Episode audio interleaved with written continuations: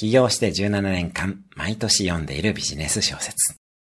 脳と体で人生を変える専門家の三宅博之です。起業してから17年間、毎年読んでいる本があります。それは神田正則さんの成功者の告白という本です。起業家が会社を起こしてからの成長と人間関係のパターン、そして家庭で起きてくることなどについて書かれた名著です。まだ読んでいない方は経営者以外の方も含めてぜひ読んでみてください。特に仕事と家庭の関わりについてとても示唆に富んだ内容になっています。弊社の創立記念日と私たち夫婦の結婚記念日は1日違いです。家庭と仕事は常に表裏一体だと考えています。今日のおすすめアクションです。成功者の告白をネットで検索してみる。今日も素敵な一日を。